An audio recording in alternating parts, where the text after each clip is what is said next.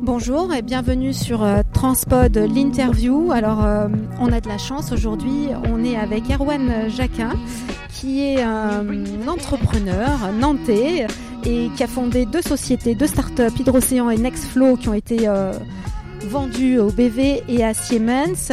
bonjour Erwan. Bonjour Nathalie. Un long CV, hein, puisque vous avez travaillé 4 ans au bureau Veritas aussi, et vous avez été euh, dernier poste euh, directeur de l'innovation et de la recherche chez CMA CGM. Exactement. Donc en fait, on va parler de décarbonation avec vous et d'innovation, puisque vous êtes à l'origine euh, d'une nouvelle association qui s'appelle mi-2050. Alors, on a un rendez-vous en 2050, c'est ça? C'est quoi le rendez-vous? On a un grand rendez-vous hein, d'être euh, idéalement neutre en carbone en 2050. C'est l'objectif qui est fixé globalement par les États, par la communauté internationale, et euh, ça s'applique aussi aux maritimes. Donc, il faut qu'on soit au rendez-vous en 2050. Comment atteindre ce rendez-vous de la décarbonation? Alors, on pourrait dire que c'est très facile. En fait, on a trois grandes solutions. La première, c'est la sobriété. On peut ralentir les bateaux, consommer moins et avoir moins de transport maritime. Deuxième solution, c'est l'efficacité. On peut être plus efficace, on peut réduire le besoin d'énergie par euh, des technologies qui soient plus performantes, améliorer le rendement des moteurs, ce genre de choses. Et en dernier lieu, on peut changer l'énergie. Donc on peut utiliser euh, des carburants bio ou euh, de synthèse qui sont produits à partir d'électricité décarbonée pour remplacer le carburant fossile. Donc tout ça, c'est très simple. Trois solutions. Sauf que chacune a des conséquences, malheureusement, impactantes, euh, soit d'un point de vue économique, soit d'un point de vue sociétal. Et donc c'est ça qui crée la vraie complexité de, ce, de cette décarbonation. C'est de faire des choix aussi, hein, la complexité, c'est ça Des arbitrages, des choix.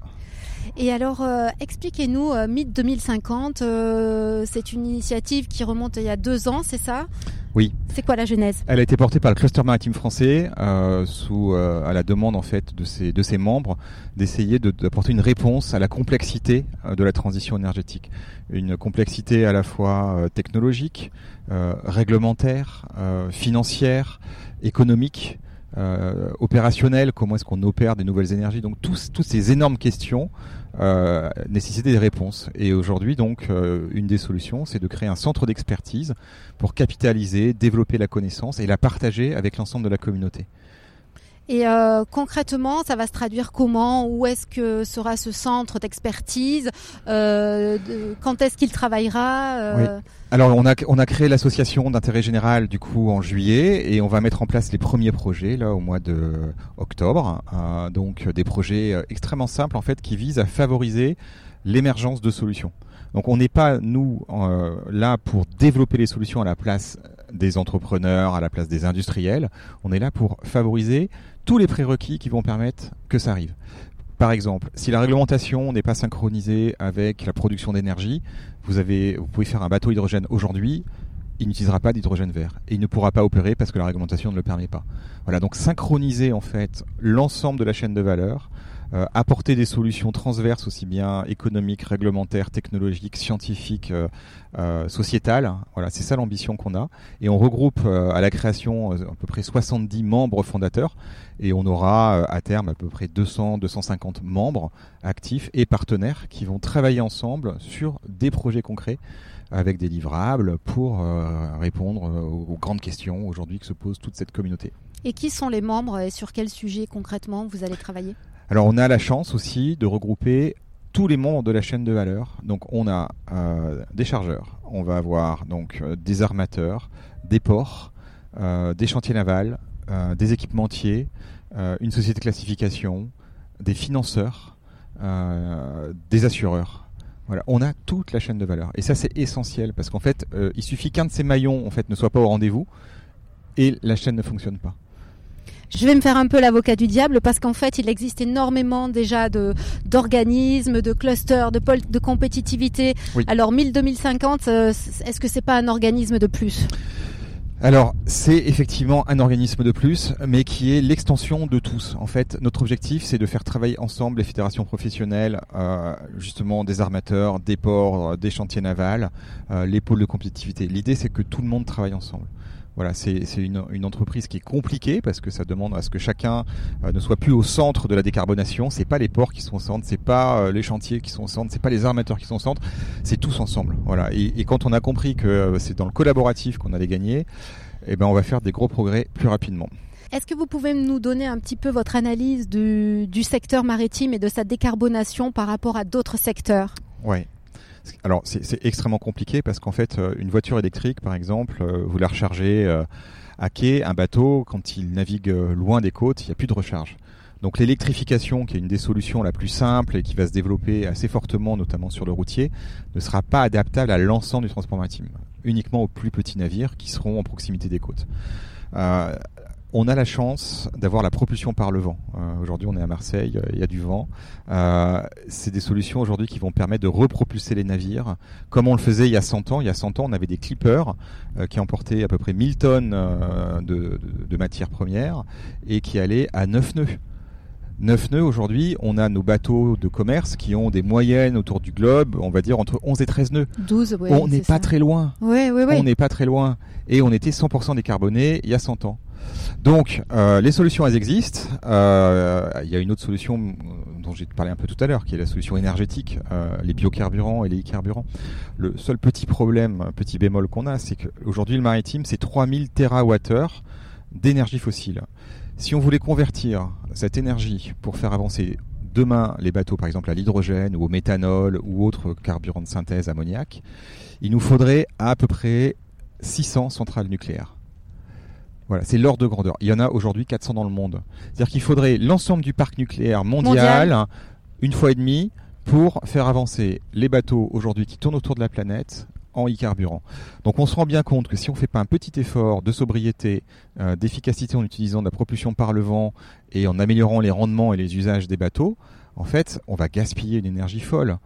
Et donc il faut qu'on fasse un petit peu attention. Donc c'est tous ces arbitrages-là qu'on va essayer de traiter dans Mythe, parce que ça a aussi des impacts économiques le coût aujourd'hui euh, de l'énergie décarbonée va être 2, 3, 5 fois supérieur au prix de l'énergie actuelle. Qui va payer à la fin?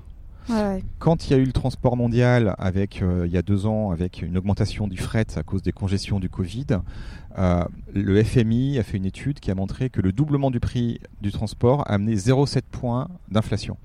Donc comme le transport maritime a fait à peu près x4, il y a eu à peu près 1,5 points euh, d'inflation mondiale qui était lié au coût et au surcoût du transport. Alors on peut dire que c'est pas cher quand on compare au prix d'un basket, voilà, quelques centimes ou quelques centimes de plus. Oui, mais bon, à la fin, ça a un coût. Et ce coût, c'est de l'inflation. Le secteur maritime part quand même de loin. Hein. Euh, déjà, il n'était pas signataire des accords de Paris. Donc, euh, est-ce que euh, la décarbonation, la zéro décarbonation en 2050, c'est atteignable? Vous avez parlé de 600 centrales nucléaires. Je ne sais pas. J'espère. Et on se bat tous les jours pour y arriver. La difficulté aussi, c'est qu'un bateau, sa durée de vie, c'est entre 25 et 30 ans.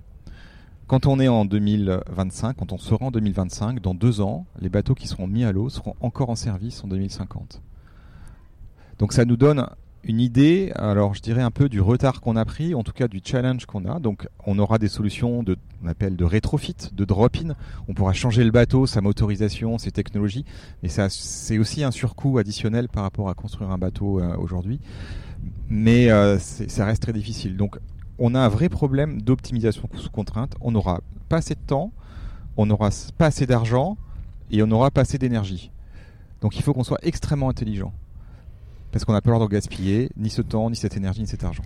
Et dernière question concernant justement euh, cet appui à la décarbonation de l'industrie maritime. On voit que l'Europe euh, et la France, euh, à travers France 2030, aident énormément l'industrie. Hein. Il y a même des, des conditions à l'investissement, à la décarbonation. Est-ce que vous avez l'impression que le maritime est traité de la même manière? Alors je dirais non, euh, mais c'est pas que de la faute de l'État, c'est aussi la faute de la filière. C'est-à-dire qu'à partir du moment où euh, on n'apporte pas côté maritime une vision claire de la solution de décarbonation et de la stratégie de décarbonation avec un impact économique par exemple sur le territoire, c'est difficile pour l'État de s'engager de façon euh, claire et fiable. Si je vous demande ou si je demande dans la rue euh, quelle est la solution pour décarboner les voitures, tout le monde va me dire l'électrique, peut-être l'hydrogène. Si je demande euh, dans la rue euh, comment on va décarboner l'aviation, tout le monde va me répondre hydrogène. Si je demande dans la rue, on peut le faire, le test à Marseille, euh, quelle est la solution pour décarboner le maritime, je pense que même les experts du sujet ne savent pas trop comment répondre. Donc on a un vrai problème de clarté, de visibilité, euh, de chiffrage, et euh, c'est le travail qu'on a engagé dans le cadre de MIT. Hein. On, porte un projet qui s'appelle le programme Navire et Port Zéro Mission, qui est une déclinaison de la feuille de route de la DG AMPA, les affaires maritimes, euh, qui sont en train de construire avec l'ensemble de la filière une vision stratégique pour la décarbonation. Et donc une fois qu'on aura ce, cadre général, on va dire, mis en place avec l'État, et que les industriels se seront mobilisés sur un vrai programme dans lequel ils s'engagent aussi à cofinancer, alors l'État pourra financer. Il y aura des, un fléchage de. Mais il y a un travail à faire et ce travail il est porté par MIT depuis quelques mois, voire années, pour essayer d'apporter euh, voilà ces éléments. Merci Erwan Jacquin et puis euh, bon vent à MIT 2050. Merci.